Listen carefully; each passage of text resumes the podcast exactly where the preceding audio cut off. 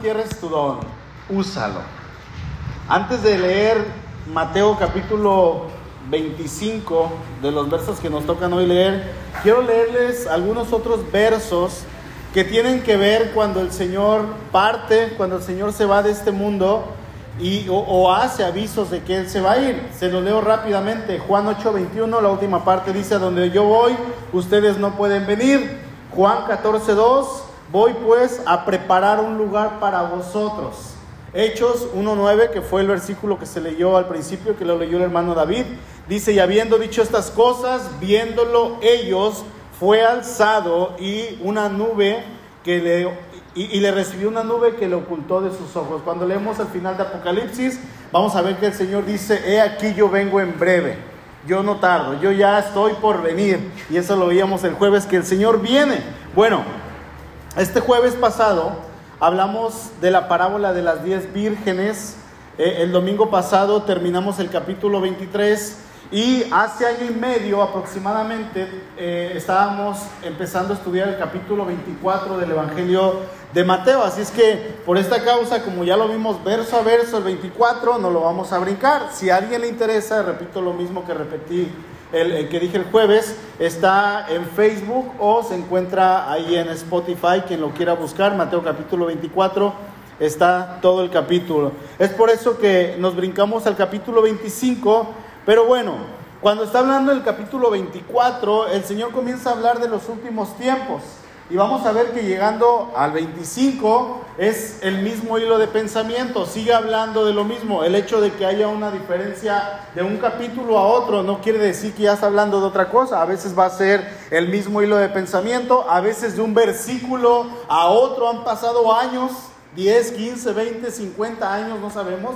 Pero hay diferencia en lo que está pasando en, la escritura. Pero bueno, eh, vamos a ver hoy el capítulo 5, 25, eh, perdón. Y, el Señor sigue hablando de los últimos tiempos y, más que nada de cómo va a ser su venida, pero también cómo va a ser aquel momento cuando estemos delante de su, de su presencia. Y yo quiero hacerle una pregunta. ¿Usted, hermano, se va a gozar cuando esté ante la presencia del Señor? Porque todos decimos amén, gloria a Dios, aleluya. La otra pregunta es, o a lo mejor usted siente algún temor de tan solamente pensar en ese día, porque déjeme decirle que usted y yo vamos a entregar cuentas. Sí, ahí es donde ya no todos podemos decir a lo mejor amén, porque vamos a entregar cuentas de lo que hayamos hecho, dice ahí Corintios, mientras estemos en el cuerpo, sea bueno o sea malo. Ya no vamos a condenación, pero sí vamos a entregar cuentas a nuestro Señor. Y bueno, comenzamos en el capítulo 25, verso 14. Dice, porque el reino de los cielos es como un hombre que yéndose lejos llamó a sus siervos y les entregó sus bienes. A uno dio cinco talentos y a otro dos y a otro uno. A cada uno conforme a su capacidad. ¿Y luego qué? se fue lejos. Es lo que vimos ahorita, el Señor les dice, a donde yo voy ustedes no pueden ir, voy a prepararles un lugar y subiendo una nube le ocultó de sus ojos, el Señor se fue lejos. Dice el verso 16, y el que había recibido cinco talentos fue y negoció con ellos y ganó otros cinco talentos. Asimismo, el que había recibido dos ganó también otros dos. Pero el que había recibido uno fue y cavó en la tierra y escondió el dinero de su señor. Después de mucho tiempo, el señor de aquellos siervos vino y arregló cuentas con ellos. Y cuando el que había recibido cinco talentos, eh, y llegando el que había recibido cinco talentos, trajo otros cinco talentos diciendo, Señor, cinco talentos me entregaste, aquí tienes, he ganado otros cinco talentos sobre ellos. Y su Señor le dijo, bien, buen siervo y fiel, sobre poco has sido fiel, sobre mucho te pondré, entra en el gozo de tu Señor. Llegando también el que había recibido dos talentos, dijo, Señor, dos talentos me entregaste, aquí tienes, he ganado otros dos talentos sobre ellos. Su Señor le dijo, bien, buen siervo y fiel, sobre poco has sido fiel, sobre mucho te pondré, entra en el gozo de tu Señor. Pero Llegando también el que había recibido un talento, dijo, Señor, te conocía que eres hombre duro, que ciegas donde no sembraste y recoges donde no esparciste, por lo cual tuve miedo y escondí, fui y escondí tu talento en la tierra. Aquí tienes lo que es tuyo. Respondiendo su señor le dijo, siervo malo y negligente, sabías que ciego donde no sembré y que recojo donde no esparcí. Por tanto, debías haber dado mi dinero a los banqueros y al venir yo hubiera recibido lo que es mío con los intereses. Quitadle pues el talento y dadlo al que tiene diez talentos, porque al que tiene le será dado y tendrá más, y al que no tiene, aún lo que tiene le será quitado. Y al siervo inútil echadle en las tinieblas de afuera, allí será el lloro y el crujir de dientes. Palabra fuerte de parte del Señor para su iglesia. Y, y esta parábola, así como la parábola de las diez vírgenes, tiene una lección inmediata para las personas que están escuchando. Recordemos que la palabra siempre iba primero para los oyentes y después obviamente se aplica para la iglesia en general. Entonces, esta parábola tiene una lección inmediata para las personas que están ahí en ese momento, para los que oyen por primera vez, pero tiene, hermano, toda una serie de lecciones para hoy nosotros como la iglesia. A esta parábola se le conoce como la parábola de los talentos. Ahora, para poderla entender un poquito mejor, vamos a traducirla cambiando los talentos por la moneda actual. O sea, vamos a cambiarla por pesos. El talento no era una moneda, sino era una unidad de peso. E, e, era aproximadamente el peso de un talento era de 33 kilos. Era lo que, lo que pesaba un talento. Y el valor dependía del metal del cual se trataba. Había talentos de oro, talentos de plata y talentos de cobre. El metal que se usaba más corrientemente era la plata y el valor de un talento de plata estaba aproximadamente evaluado en 50 mil pesetas. Pero para poder tener una idea de su valor adquisitivo, vamos a recordar que el salario de un obrero se medía en pesetas. Y eh, así es que sobre esto vamos a hacer las sumas, las multiplicaciones y todo. Si al trabajador se le pagaban 10 pesetas por día, y 15 pesetas era un denario. Cuando hablan de los denarios es la moneda que el Señor dice, a ver, tráigame un denario, tráigame la inscripción del César. ¿De quién es esta inscripción? Del César. Que le llevaron un denario, un denario aproximadamente costaba 15 pesetas. Bueno, este hombre dice que se fue lejos y, no solamente eh, le dejó un talento que equivalía a 50 mil pesetas, sino le dejó cinco talentos que equivalían a 250 mil pesetas. Estamos hablando entonces de que este hombre por talento le dejó a su siervo, al primero, un aproximado en días de salario, 5 mil días de salario por talento. O sea, son años, 3, 6, 9, como 12 años de salario aproximadamente le dejó a esta persona para que pudiera eh, pues multiplicar lo que le había dejado. Dice el verso 14, porque el reino de los cielos es como un hombre que yéndose lejos llamó a sus siervos y les entregó sus bienes. A uno dio cinco talentos, a otro dos y a otro uno, a cada uno conforme a su capacidad y luego se fue lejos. El que había recibido cinco talentos fue y negoció con ellos y ganó otros cinco talentos. Si el salario mínimo aquí en nuestro país es de 172 pesos aproximadamente y lo multiplicamos, obviamente con los talentos y todo eso estamos hablando de 860 mil pesos por talento que le dejó a este hombre. Ahora, no le dejó un solo talento, sino le dejó cinco. Si lo multiplicamos, vamos a ver que el, amo le dejó aproximadamente al primer siervo 4 millones 300 mil pesos para que este hombre lo administrara. Y este hombre dice que fue, negoció y lo multiplicó. Así es que este hombre logró conseguir 8 millones 600 mil pesos, no para él, sino para su amo. Dice el 17, asimismo, el que había recibido dos talentos ganó también otros dos. A este hombre se le entregaron un millón setecientos veinte mil pesos, lo multiplicó, así es que podemos decir que este hombre logró conseguir tres millones cuatrocientos cuarenta mil pesos. No para él, ¿para quién? Para su amo. Pero dice que hubo un hombre que recibió menos que los otros dos. Dice, pero el que había recibido uno fue y cavó en la tierra y escondió el dinero de su señor. Este hombre era un miedoso, como quiere llamarle, era un cobarde, era alguien que probablemente le gustaba que los demás hicieran las cosas por él. Así es que como nadie se iba a poner a trabajar por él, dice que él fue al campo, yo no sé si fue al patio de su casa o ahí en su casa mismo cavó en medio y dice que él fue y enterró el dinero porque le dio temor. Probablemente pensó y dijo, luego lo saco, luego voy a ver cómo le hago, pero mientras puedo descansar y que los otros trabajen con lo que se les dio. Yo, mi plan es, pobrecitos están trabajando y yo voy y le entrego a mi amo lo que él me dio, exactamente sin perder nada porque se ve que le tenía temor a este hombre. Y dice, yo lo cabo y se lo entrego, aquí está tu dinero, Señor. Pero este hombre no sabía que el amo le había dejado esto para que lo trabajaran. Y no sabía, no tenía en cuenta que iba a regresar pronto y que le iba a pedir cuentas y le iba a exigir. Por el otro lado están los dos hombres que sí le tomaron importancia al asunto. Ellos no se quedaron acostados, no se quedaron solamente de pie con los brazos cruzados. No, dice que estos hombres multiplicaron lo que se les dio, se pusieron a trabajar en aquello que les dio. Ellos eh, lo, que dio, lo que su amo les dejó, vieron la manera de producir, de reproducirlo, a no estar dociosos, no estar solamente ahí acostados, no, tengo mucho dinero, imagínense el otro, pues me dejó cuatro millones. Me dejó más de cuatro millones, puedo estar tranquilo sin hacer nada. No se lo dejó para que estuviera de ocioso.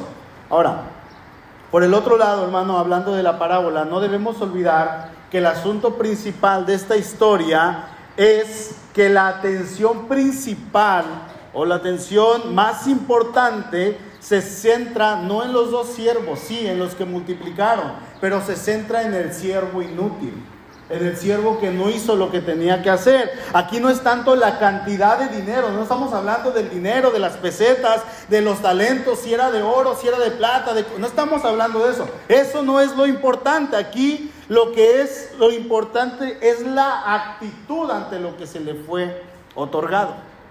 ¿Cómo tomó esto? No hay duda de que esta parábola representaba a los escribas y a los fariseos por la actitud.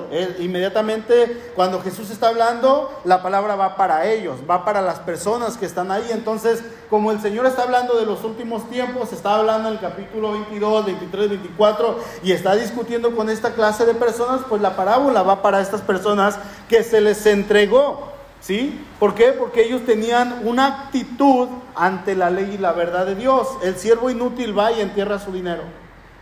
Lo entierra para poder devolvérselo a su amo intacto.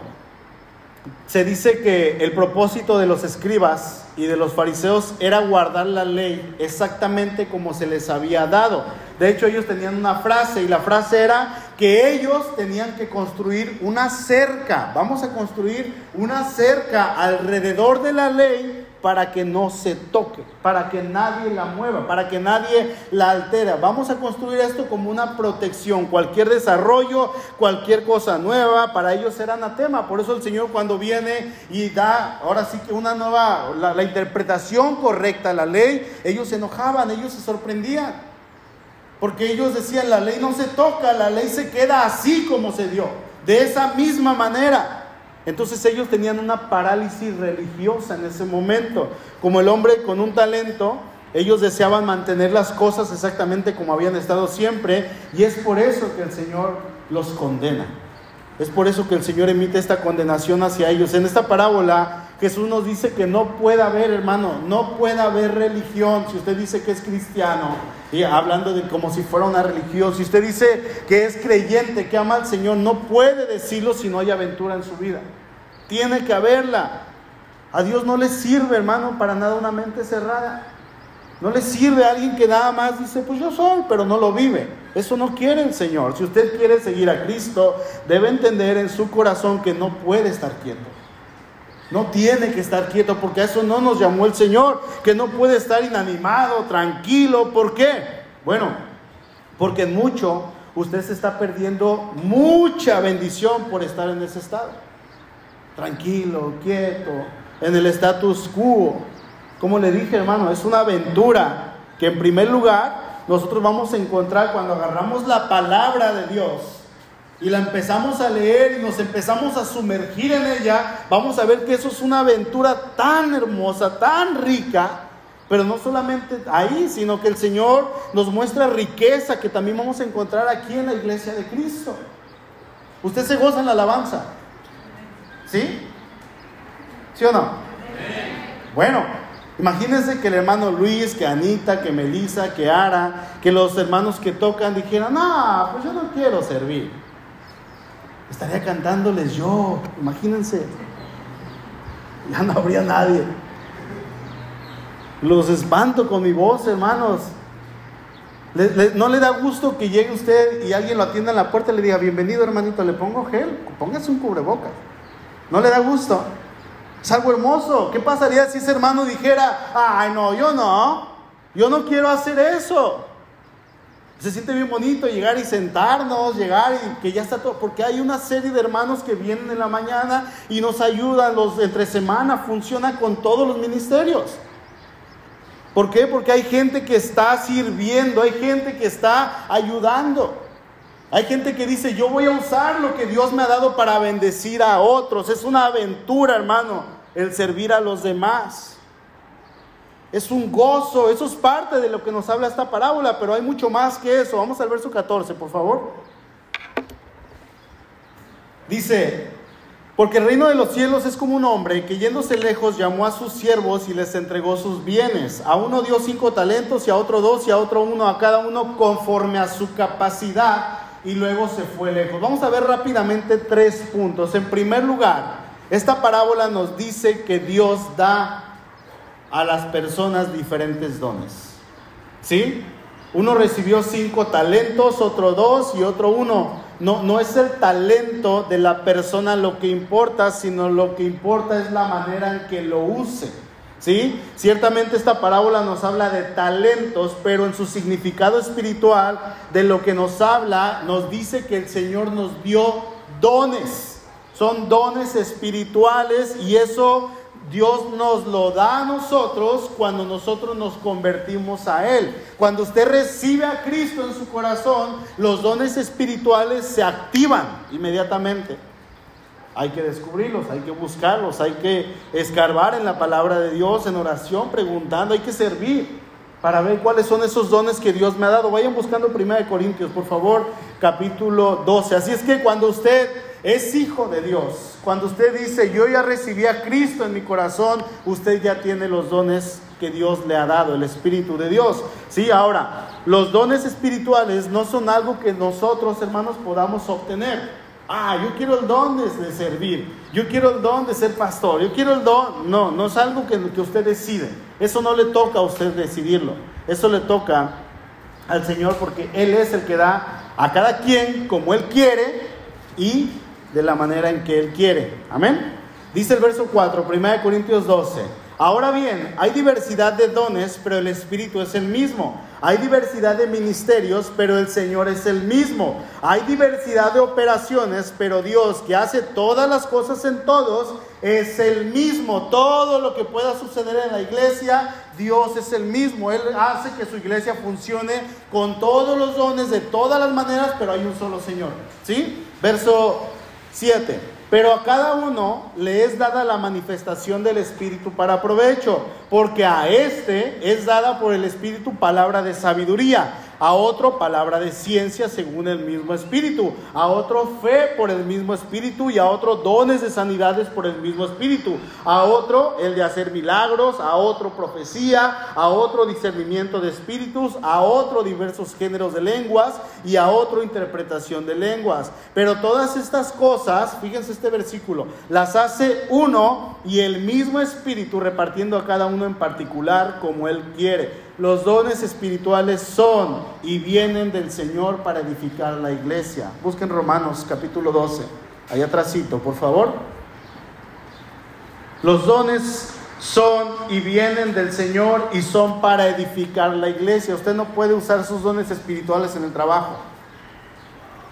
¿Sí? Porque son para la iglesia. Lo que Dios le ha dado es para que sirva a sus hermanos. Como les dije una vez que escuché a un pastor que dijo, hermanos, los dones que usted tiene son nuestros. No del pastor, son de la iglesia, son nuestros, son para edificación de nosotros. Amén. Qué bonita palabra.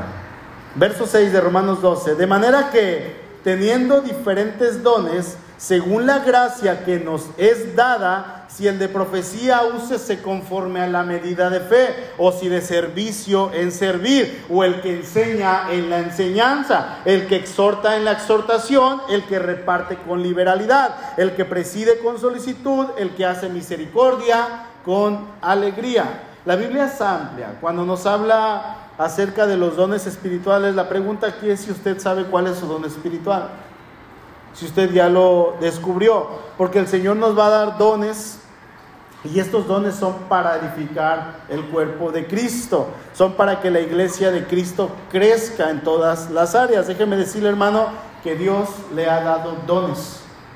Ah, es que yo no tengo, no, sí tiene. A lo mejor no lo ha descubierto. Si usted ya es hijo de Dios, si usted ya nació de nuevo, usted tiene dones, o uno por lo menos, o dos, no sé pero usted los tiene. Dios no va a exigir nunca a nadie habilidades que no tenga, pero exige que cada persona use a tope esas habilidades que Él está dando. Todas las personas no van a tener los mismos dones, obviamente no, pero pueden ser iguales en el esfuerzo a la hora de usarlos. La parábola, la parábola nos dice que sea cual fuere el don que tenemos, pequeño o grande, tenemos que ponerlo al servicio del Señor. ¿sí? Sea lo que sea, es para servir al Señor mientras Él vuelve. Recordemos que Cristo viene. Él se fue, pero va a pedir, va a regresar y nos va a pedir cuentas. ¿Qué hiciste? ¿Qué hiciste, Uriel? ¿Qué hiciste, Agnes? ¿Qué hiciste, hermana? Dime, nos va a pedir cuentas. Si usted, hermano, tiene tiempo en la iglesia de Cristo y no sabe cuál o cuáles son sus dones, hay que empezar a orar en primer lugar, pedirle al Señor, Señor, dime cuál es ese don que me diste o esos dones que tú has puesto en mí. ¿Cómo los descubro? Pues hay que servir también en la iglesia, en las diferentes áreas, de diferentes maneras. Se fue una hermana, eh, operaron a, nuestra hermana Melvi y a la hermana Karina y fueron unas hermanas a visitarlas, a cuidarlas y vieron que había necesidad en el hospital. ¿Qué hacemos? Vamos a llevar comida al hospital. Se está llevando comida, bueno, se está llevando ahorita tolito y café y, este y pan dulce al hospital, se les comparte el evangelio, se les da un folleto, se ora por ellos. Eso es ejercer lo que Dios nos ha dado. Si usted tiene una inquietud por hacer algo fuera de la iglesia, adelante, hermano. Vamos a orarlo y vamos a ponerlo en, en acción. ¿Sí? Hemos dicho, queremos abrir un comedor aquí en la mañana para desayunos. Hay alguien que se apunte, hermanos varones. Necesitamos un varón todas las mañanas que comparta cinco minutos. Nadie se ha apuntado. Hay una hermana que dijo, yo me aviento la comida, yo cocino. Falta el varón, que por cierto está disponible. ¿Sí? Preferencia, de preferencia un varón que comparta con los que vengan a desayunar. Ya está la estufa, ya está el tanque de gas, ya hay trastes, ya está la hermana que cocina, falta quien comparta la palabra. ¿Quién lo quiere hacer? Eso es traer, eso es mostrar a la gente de afuera que la iglesia está presente. ¿Sí? Ir al hospital, ir a la cárcel, ir a los centros de rehabilitación ir a las camas de los hospitales y orar por los enfermos, hablarles de Cristo, eso es, ir a, ir a los orfanatos, a los asilos de ancianos, eso es lo que la iglesia tiene que hacer, es lo que se va a hablar el próximo jueves, les invitamos a que estemos aquí. ¿Sí? Eso es lo que el Señor nos está pidiendo. Comienza a servir en algún área de la iglesia. Pídale al Señor que le guíe, que le diga, Señor, ¿cómo quieres que yo sirve? que sirva. Pregúntele a los demás que ustedes ven que están sirviendo, que tienen a lo mejor más tiempo en el Evangelio, que tienen cierta madurez. Pregúntenos y diga, a ver, pastor, a ver, hermano, ¿usted qué don cree que yo pueda tener? Pero hay que poner al servicio lo que yo tengo. No, mi hermano, pues lo tuyo no es la enseñanza, veíamos hace unos días, ¿no? No enseñes, no sirvas en esto, mejor ya, ¿por, qué no le calas aquí? ¿Por qué no salimos a evangelizar? ¿Por qué no hacemos esto, aquello? Si toda la iglesia nos pusiéramos las pilas en cuanto a lo que Dios nos ha dado, hermano, la iglesia también crecería. Porque es trabajo de todos. ¿Sí? Es algo que el Señor quiere. Quizá ya es hora de que usted comience a bendecir a la iglesia en la cual Dios le ha llamado. Dios le ha puesto y que usted, a través de usted, lo que Dios ha puesto en usted, usted bendiga a su hermano. Uno, dos, tres, cuatro, yo no sé cuántos dones usted tenga. A lo mejor tiene tres, cuatro y no sabe cuáles tiene. Versículo 16. Y el que había recibido cinco talentos fue y negoció con ellos y ganó otros cinco talentos. Asimismo, el que había recibido dos ganó también otros dos. Después de mucho tiempo, vino el Señor, el verso 19, vino el Señor de aquellos siervos y arregló cuentas con ellos. Y llegando el que había recibido cinco talentos, trajo otros cinco talentos, diciendo, Señor, cinco talentos me entregaste, aquí tienes, he ganado otros cinco talentos sobre ellos. Y su Señor le dijo, bien, buen siervo y fiel, sobre poco has sido fiel, sobre mucho te pondré, entra en el gozo de tu Señor. Llegando también el que había recibido dos talentos, dijo, Señor, dos talentos me entregaste, aquí tienes, he ganado otros dos talentos sobre ellos. Su Señor le dijo, bien, buen siervo y fiel sobre poco has sido fiel, sobre mucho te pondré. Entra en el gozo de tu Señor. En segundo lugar, esta parábola nos dice que la recompensa por un trabajo bien hecho, escuche esto hermano, que la recompensa por un trabajo bien hecho es aún más trabajo por hacer. ya no juego entonces. Ay, ya no le entro. Ya no le entramos. A los dos siervos que habían cumplido bien su tarea, no se les dijo, adelante, siéntense, descansen, vayan a relajarse. No, se les dieron mayores tareas y mayores responsabilidades más grandes que las que habían recibido de parte de su amo. Y es que cuando usted pone al servicio su don, a la iglesia, a bendecir a sus hermanos, el Señor lo, lo va a ir capacitando, hermano, para que sirva.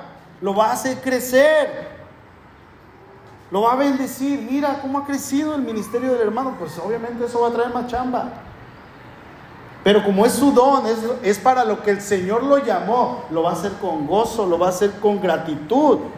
Dios quiere, hermano, que sus hijos se empleen con gozo, con gratitud, con esa felicidad, lo que Él nos ha dado. Y cuando Él vea que ya estamos sirviéndole, nos va a dar más responsabilidades. ¿Sabía eso? Créame. Y aunque tenga más responsabilidades, aunque crezca, usted se va a gozar. ¿Por qué? Porque es lo que Dios le ha dado. Es para lo que Dios le llamó. Pero ese es el problema de la iglesia hoy en día, no la iglesia local, a nivel mundial. Como sabemos que eso genera responsabilidades, eso genera compromiso, no queremos el compromiso. Es que si yo sirvo me tengo que comprometer y eso no me gusta. ¿Por qué? Porque estoy ocupado con tantas cosas del mundo, con mi trabajo, con mi casa, con mi familia. Obviamente la familia es primero antes que todo, ¿sí? Eso sí. Pero nos afanamos con tantas cosas que descuidamos lo que viene de Dios. Descuidamos lo principal. Amén. Solamente quiero aquello que tiene que ver con congregarme. ¿Por qué? Porque así estoy cómodo. Sería bueno preguntarle si esa es la voluntad del Señor. Señor, ¿esa es tu voluntad? Que yo esté así como estoy. Yo no sé, pregúntele en su situación que usted está en cuanto a su servicio, no al pastor, a la iglesia, hermano. ¿Sí? Sería bueno que le preguntemos. Verso 24. Pero llegando también, el que había recibido un talento, dijo, Señor, te conocía que eres hombre duro y que ciegas donde no sembraste y recoges donde no esparciste, por lo cual tuve miedo y fui y escondí tu talento en la tierra, aquí tienes lo que es tuyo. Respondiendo su señor le dijo, siervo malo y negligente, sabías que ciego donde no sembré y que recojo donde no esparcí, por tanto debías haber dado mi dinero a los banqueros y al venir yo hubiera recibido lo que es mío con los intereses. Quítenle pues el talento y dénselo al que tiene diez talentos, porque al que tiene le será dado y tendrá más, y al que no tiene aún lo que tiene le será quitado. Y al siervo inútil échenle las tinieblas de fuera Allí será el lloro y el crujir de dientes. En tercer lugar, esta parábola nos dice que la persona que no hace nada con lo que se le ha dado es castigada, es reprendida duramente. El que tenía un talento no lo usó, no hizo nada con él. Hermano, fíjese, hubiera sido mejor que lo hubiera arriesgado y perderlo a no hacer nada en absoluto. Hubiera sido mejor. Siempre es una tentación para aquella persona que dice, ay, es que yo nada más tengo un talento. Ay, es que yo no voy a hacer con nada con eso que Dios me dio. Tengo tan poco y puedo hacer tan poco con ello. No vale la pena intentarlo para lo poco que voy a hacer. No, pues mejor así me quedo. Y todavía ni siquiera lo ha puesto en práctica, ni siquiera lo ha puesto a trabajar. La condenación aquí, hermano, va a recaer sobre la persona que, aunque diga y se justifique, yo solamente tengo un talento, ese no es el problema, sino la manera en que lo quiera usar o en que no lo quiera usar. Mi hermano, si usted ya sabe cuál es su don espiritual y si es uno solo, ríndalo al Señor. Ríndalo ofrézcaselo al Señor, ofrézcaselo y créame, el Señor se va a glorificar con eso. Es mejor tenerlo usándolo de la manera en que el Señor me dijo a tenerlo ahí nuevecito sin estrenarlo. Como cuando era niño le decían a los niños, no, mira, este no solo su cerebro, está nuevecito. No, si les tocó. ¿Ah, sí? Nuevecito.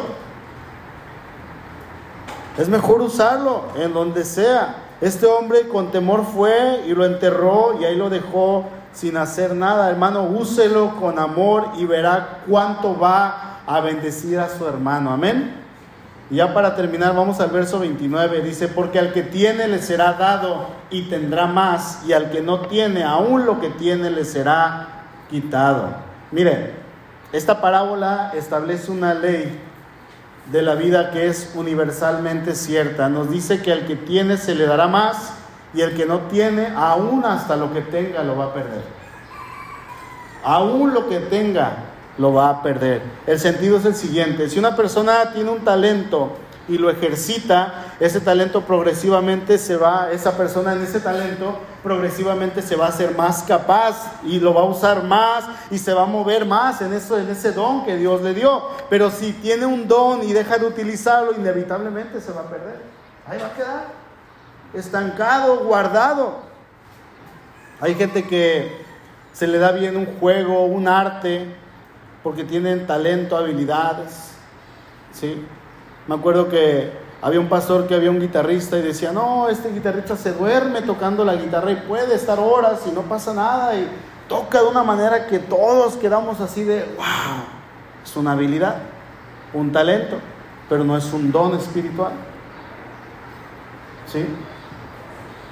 Podemos ser a lo mejor virtuosos para algo, bueno, cuando Dios nos da un don, hermano, vamos a ser capaces de administrarlo y de usarlo porque es algo que viene del Señor. Es algo para que lo él, eh, es algo para lo que él te capacitó. Bueno, tienes que desarrollarlo, pero lo vas a ejercer bien. ¿Sí? Lo vas a ejercer de una manera espectacular. ¿Quién, quién de aquí llegó a tomar materias de contabilidad? Ah, pues la hermana, aquí, Rafita. Ok. ¿A quién le gusta la contabilidad?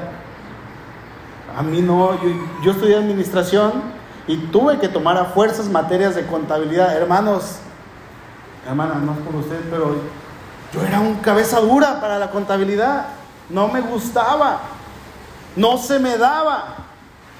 Y llegaban ciertas materias que yo fluía en ellas cuando estaba estudiando y decía, estas son las que me gustan, en estas yo me muevo con facilidad y hasta con 10 sin estudiar casi las pasaba.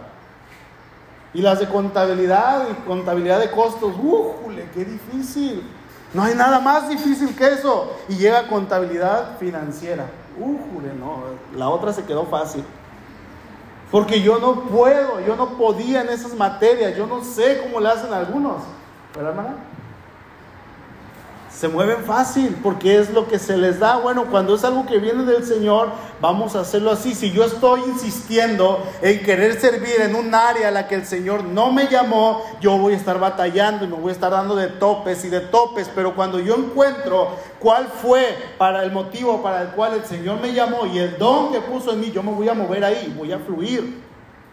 Y voy a bendecir y voy a poder enseñar incluso a otras personas acerca de eso. Eso es lo que Dios quiere con nosotros. Yo le invito, hermano, que no deje de usar lo que Dios le ha dado. ¿Por qué? Porque lo va a perder. eh, eh, es la lección de vida que nos enseña este, este, esta, el Señor Jesús en esta parábola, de que usted tiene que poner sus dones o su don al servicio de sus hermanos, que no pase como si no tuviera nada, es que no tengo nada, no, eso es una mentira porque Dios le ha dado algo, Dios le ha dado algo que usted puede usar para bendecirnos, amén. Dígale ya a su hermano de un lado, ¿me vas a bendecir o no? ¿Me vas a bendecir? Pues hazlo ya. No entierres tu don, úsalo. Mira, hermano, concluyo diciendo, Cristo no tiene siervos para que estén ociosos. ¿Sí? Cristo no tiene siervos para que estén de ociosos. ¿Por qué? Porque ellos, los siervos de Cristo, nosotros hemos recibido todo de Él. Todo, hermano. Y no, no, no hay nada que podamos llamar propio, excepto el pecado. Ese sí es propio. Pero todo lo que hemos recibido es de parte del Señor. Todo. Así es que yo le invito, hermano, que por todo lo que hemos recibido usted le ofrezca al Señor de eso que tanto usted ha recibido. Que usted viva para Él, que usted trabaje para Él. El que es evangelista, el que comparte el evangelio donde quiera, lo va a compartir y va a traer gente a la iglesia y va a traer personas ya evangelizadas. ¿Nos ha pasado así con algunos hermanos? Y el Señor se los lleva a otro lado. La manifestación del Espíritu es dada para todo hombre, para provecho, no para que estemos sin hacer nada.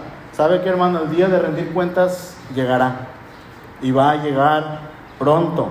Todos debemos ser examinados en cuanto a lo bueno que hayamos logrado para nuestra alma, para nuestro prójimo. ¿Qué hice, Señor, delante de ti? Cada cristiano verdadero, hermano, decide si ser empleado, un empleado verdadero del Señor.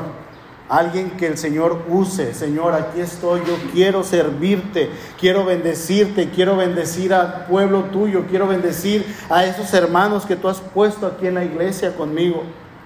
Yo quiero hacerlo. Recuerde que usted, hermano, a quien sirve es a Cristo. Pero una manera de servirlos, obviamente, sirviendo a su prójimo. Dice Colosenses 3:23, y todo lo que hagan, háganlo de corazón como para el Señor y no para los hombres, sabiendo que del Señor recibirán la recompensa de la herencia, porque a Cristo el Señor servís. Es a Él. Es a Él. Estoy sirviendo a Gustavo, bueno, estoy sirviendo al Señor. Estoy sirviendo a Luis, estoy sirviendo al Señor. ¿Sí? Ese es el punto. Usted comience, use lo que Dios le ha dado. Y si no lo sabe, comienza a indagar en su espíritu, comienza a indagar en la palabra, comience a orar y comience a involucrarse en algún área y dígale, Señor, quiero que me muestres qué es lo que tú me has dado. No esconda su don, hermano, que Dios le dio, úselo. Recuerde que el siervo perezoso está sentenciado a ser privado de ese don, de ese talento, pero usted puede aplicarlo a su vida y puede bendecir a otros. Dice el Señor que aquellos que son como este siervo flojo, negligente, imagínense, le gustaría que el Señor le dijera eso en aquel día. Dice que su condena es ser arrojados a las más profundas tinieblas. Es una manera acostumbrada en aquellos tiempos de expresar las miserias de los condenados en el infierno. Pero si usted ya ha creído en Cristo, yo no le voy a decir, si usted no lo usa, se va a ir al infierno como... No, porque si, si usted ya creyó en Cristo, usted es de Cristo. Solamente que va a llegar a la eternidad y no va a tener nada que ofrecerle al Señor. Cuando le pregunte, usted va a quedar callado. Y va a pasar toda su vida, los años que le resten, 10, 20, 30, 50 años sentado sin hacer nada, sin bendecir a su prójimo que está a su lado. ¿Sabe Dios qué es lo que usted podría hacer, hermano? Lo que Dios quiere hacer a través de usted para su gloria. Es cuestión de levantarnos, preguntarle al Señor y activarnos. Amén. Inclinemos nuestro rostro, por favor.